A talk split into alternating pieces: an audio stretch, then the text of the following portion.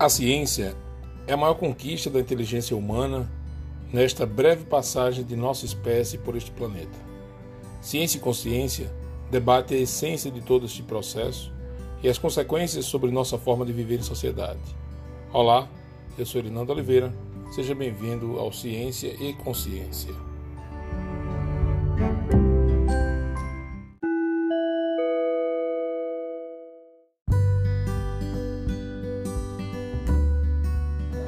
Sonhos, frustrações, a própria consciência de nossa existência são reações à nossa inteligência, importantes fatores que nos conduzem a buscar respostas a perguntas cada vez mais complexas acerca de nossas origens e nosso futuro, o que pode viabilizar a melhor qualidade de vida para todos. Neste primeiro programa da série, responderemos a uma primeira pergunta: o que vale a pena pesquisar?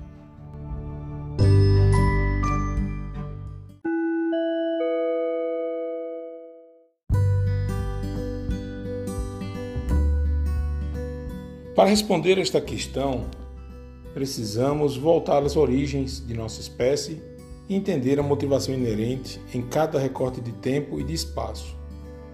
Como sabemos, a própria necessidade de assistência para o parto é um requisito para a vida em sociedade, e o ser humano nasceu para viver em sociedade, associado à sua consciência de existência, habilitando a investigar questões extremamente complexas de sua existência.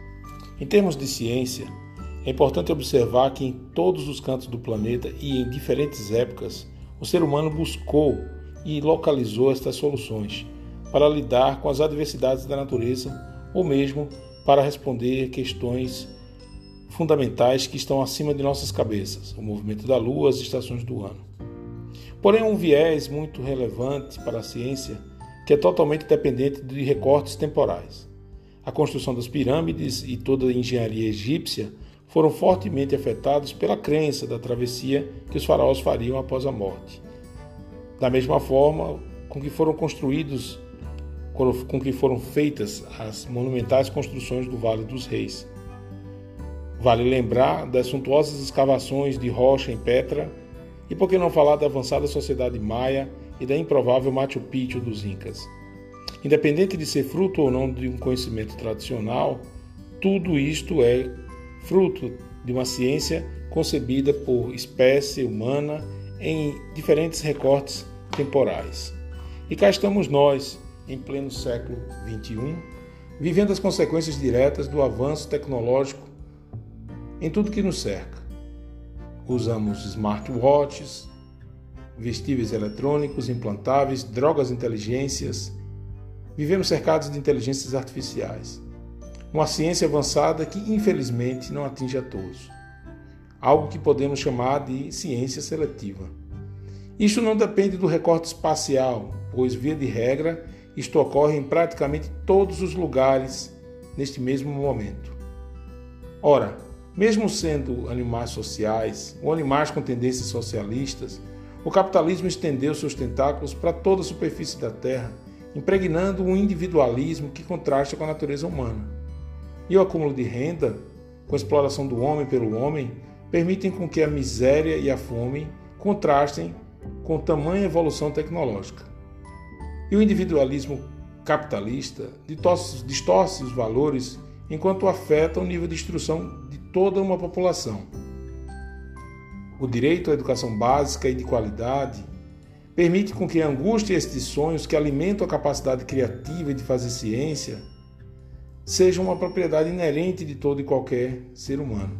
A concepção de uma população pouco instruída e incapaz de resolver os seus próprios problemas cria o conceito perverso de uma, entre aspas, elite intelectual. Com isso, apenas uma parcela diminuta e privilegiada financeiramente tem acesso à produção do conhecimento. E essa pequena parcela é financiada pelos detentores de poder e os incentivam a desenvolver trabalhos que ampliem a dominação das empresas e de estados sobre a condição de desgraça e de desigualdade social. A construção de tecnologias que convertam cidadãos em consumidores trabalha contra a ciência, ao impedir com que toda espécie fora da elite, entre aspas, possa olhar para os céus, criar, inspirar e se angustiar com a posição humana neste pequeno e pálido ponto azul no meio do nada. Fazer ciência é preliminarmente ter a consciência de que esta virtude humana precisa estar à disposição e ser praticada por todos e todas e não por apenas por alguns. Dito isto, estamos prontos para responder aquela primeira questão: o que vale a pena pesquisar?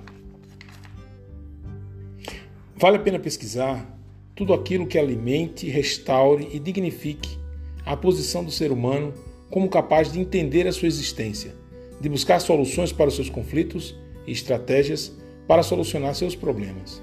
Vale a pena estudar todas as formas de quebrar as barreiras que existem entre dominadores e dominados, fazer qualquer forma de ciência que coloque o ser humano na condição de ser humano, com direito à moradia, saúde, educação. Ora, poderemos afirmar: estou falando de ciência ou de política? Estou falando, antes de qualquer conceituação, como uma forma de restaurar o conceito social que carregou nossa espécie até aqui. Viver em sociedade e trazer qualidade para esta vida é uma prerrogativa da ciência. Uma vida compartilhada por todos os seres deste planeta pulsante. Utopia? Não. A missão nobre daquilo que todos podem ser habilitados a fazer.